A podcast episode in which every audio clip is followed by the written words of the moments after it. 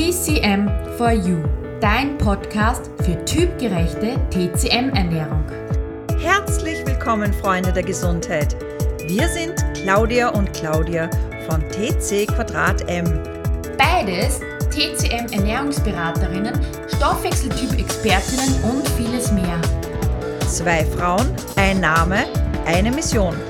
Unsere Mission ist es, dich auf deinem Weg zu mehr Gesundheit, Energie und einem besseren Körpergefühl zu begleiten. Das mit vielen alltagstauglichen und wertvollen Tipps und Tricks aus Ost und West. Viel Spaß dabei!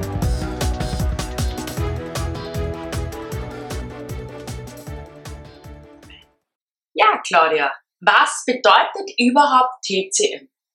Ja, TCM bedeutet traditionelle chinesische Medizin. Und es ist ein in sich geschlossenes System, ja, das es seit ja, fünf, sechs, 7.000 Jahren schon gibt. Das heißt, es ist schon sehr lang da, in China, entstanden in China natürlich. Äh, und es ist nicht die TCM, weil es gibt ganz viele verschiedene Schulen in China und China ist ja riesengroß. Daher ist es auch anders. Und diese Schulen ziehen sich durch die Ernährung, durch die Kräuter, durch die Tuina, durch Akupunktur, Qigong, Tai Chi, ähm, ganz verschieden. Ja, das heißt, ähm, es gibt genauso nicht die chinesische Küche, weil es gibt verschiedene Küchen. Es gibt die Shanghai-Küche, es gibt die Sichuan-Küche, es gibt die Beijing-Küche etc. Und genauso verhält sich mit der TCM. Und in China gibt es ganz eigene Kliniken für die TCM. Ja. Ja, ist ganz das, anders als bei uns. Ja, es ist ganz anders bei uns, das klar. Es kommt ja von dort. Ja. Ne? Und das ist ja die Volksmedizin, die sich eigentlich auch aus dem Schamanismus entwickelt hat, aber das hören Sie nicht mehr gerne, vor allem nicht auf der Universität. Und es ist schon lange, eigentlich gibt schon lange TCM-Ärzte im Bereich Akupunktur, Tuina und Kräuter. Und die Ernährung gehört immer zur Kräuterkunde. Mhm. Weil du warst ja schon oft in China, ja. Du kennst ja auch die ganzen Kliniken dort und auch die Herangehensweise. Ja. Mit was beginnen Sie in in, in China oft, wenn man sagt, so wie bei uns die kleinen Wehwehchen, wenn wir mal zum Arzt gehen und so gerne mal so eine Tablette, Kopfhörpulver oder wie auch immer verschreiben lassen. Was machen sie da in China? Ha, da gehen sie noch nicht zum Arzt. Die haben ihre Mhm. Hausapotheke. Jede Familie hat so ihre Kräuter und Ernährungsgeheimnisse. Mhm. Die werden von Generation zu Generation weitergegeben. Eigentlich wie bei uns Ja. früher, oder? Ja. Man ist ja auch nicht immer gleich zum Arzt gelaufen und hat, ähm, vor allem am Land, man hat Mhm. irgendein Kraut oder Suppe dagegen gegessen oder genommen. Statt, und statt zum Arzt Ja. zu gehen, sind sie rausgegangen in die Natur und haben die Kräuter mal gesucht. Ja, genau. Das heißt, sie haben einen ganz anderen Bezug zu diesen, ähm, zu der Wirkung diverser Kräuter und Mhm. auch Nahrungsmittel, die rund um äh, ihr, ihr Haus quasi wächst gehabt. Das ist Mhm. ja ganz, ganz spannend, wenn wir jetzt noch die Uromas oft fragen, Ja. die wissen oft, na, das solltest vielleicht jetzt einmal nehmen und hm, das vielleicht jetzt nicht und so kochen wir jetzt oder den Tee mache ich da oder die quasi den Fußwickel. Ja. ja, bei uns jetzt auch westlich gesehen, was einfach in der in, in China die Mhm. TCM quasi macht. Genau. Und ähm, dieses Wissen ist aber auch großteils natürlich in den Städten verloren gegangen, Ja. weil da das Grüne auch verloren geht. Aber trotzdem ist es in den Familien drinnen, nach wie vor. Ernährung hat sehr viel Bedeutung. Ja. Auch ähm, von zum Beispiel zum Geburtstag gibt's immer Nudeln zum Essen für ein langes Leben. Über das werden wir auch noch genau sprechen, was für Bedeutung gewisse ähm, ja, Essensteile haben sozusagen. Mhm. Also Nudeln für ein langes Leben beim Geburtstag unbedingt essen. Das verlängert das Leben und je länger die Nudeln sind, desto besser. Wie das so sind Die eine Nudel, die lange. Genau. Oder die Pippi Langstrumpf, Ja, die genau. sich dann abgeschnitten hat. Gut. Aber das soll sie nicht machen. Nicht abschneiden, das lange Leben.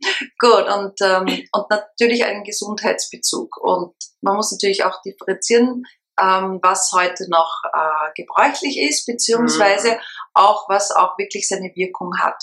Und vieles ist auch ähnlich eigentlich von den Jahreszeiten zum Beispiel vom Essen her. Ist Ja. vieles sehr ähnlich mit unserer Kultur, weil Das wir stimmt. auch alle Jahreszeiten haben. Genau, weil im Sommer gibt's bei uns auch eher gekochte Salate, aber auch, kann man oft bei Zimmertemperatur essen, wenn du dann überhaupt beim Heurigen gehst, so die Sohlensalat, Krautsalat, Mhm. Schwarzwurzelsalat, Genau. Bohnensalat, also Kartoffelsalat. Genau, ja, ganz klassisch. Mhm. Und im Winter gibt's bei uns auch diese Brat, die Braten, ist die Bratenzeit, ja. Diese Ja, lang gekochte Rinderbraten, dann vielleicht Mhm. noch mit warmen Gewürzen wie Wacholder Ja. und Piment in Rotwein, also quasi noch oft abgelöscht. Genau, mit Eintöpfe. Ja, na, Suppen gibt's Winterzeit, Suppenzeit, ja, gibt's auch drin. ja, genau. Also, Mhm. ja. Ja, also das ist sehr ähnlich eigentlich. Ja. Nur oft, viele von uns spüren das auch einfach gar nicht mehr so und denken sich, naja gut, ist gesund, ich esse viel Rohkost auch im Winter. Da Mhm. merkt man den dann vielen, nicht allen, aber vielen wird dann echt einmal kalt oder sie merken, oh, eigentlich vom Bauchgefühl her passt es gar nicht. Ja, und vor allem, wenn dir die Energie ausgeht, Mhm. dann ist sicher, dass auch in deiner Ernährung etwas Ja. nicht stimmt. Weil die Ernährung ist ja das, was du täglich zu dir nimmst, was dir täglich deine Energie gibt. Und wenn es die falsche, für dich falsche ist, Ja. von wegen falsch und richtig, also nicht passend, das heißt, es ähm, bietet dir nicht die Energie, die dein Organismus braucht, Ja.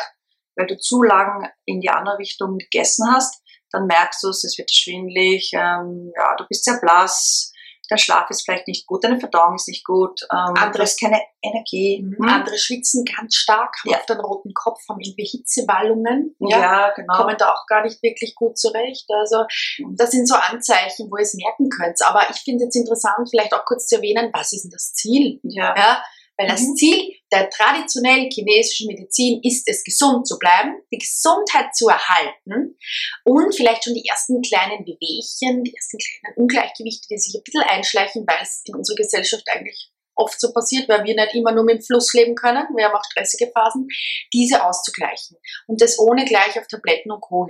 zurückzugreifen. Es ersetzt natürlich keinen Arzt. Ja, also wenn ihr krank seid, geht's zum Arzt. Aber Mhm. bei so Ungleichgewichten, bei schlechterem Schlaf, bei Schwitzen, wie wir gesagt haben, diesen Kopfschmerzen, könnt ihr wirklich ja die Sachen ausprobieren und schaut auch, dass die Ernährung und der Lebensstil für euch passt. Dass, dass, es in eurer, dass es für euch die passende Ernährung ist. Ja. Weil dann, das ist die beste Prävention, die beste Vorbeugung, um wirklich gesund zu bleiben und gesund zu altern. Genau. Was ich so wichtig finde. Ja, und eigentlich auch so wie in China, man geht ein bis zweimal im Jahr geht man zu seinen TCM-Therapeuten, Arzt, Ernährungsberater. Einfach um, vor allem mit dem Jahreszeitenwechsel, einfach um sich vorzubereiten, um nochmal einzustellen auf die richtige Ernährung, ob das noch passt, was man isst oder was man jetzt gerade braucht, einfach um nachzuschauen.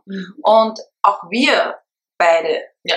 Wir tun nicht an uns herumdoktern. Also wir gehen immer zu jemand anderen, weil von außen sieht man sich viel objek Ja. oder wird man objektiver gesehen, als man sich selbst sieht, weil man ist einfach viel kritischer. Ja, das stimmt. Das kennst du doch auch. Ja, ja da Ja. vollkommen.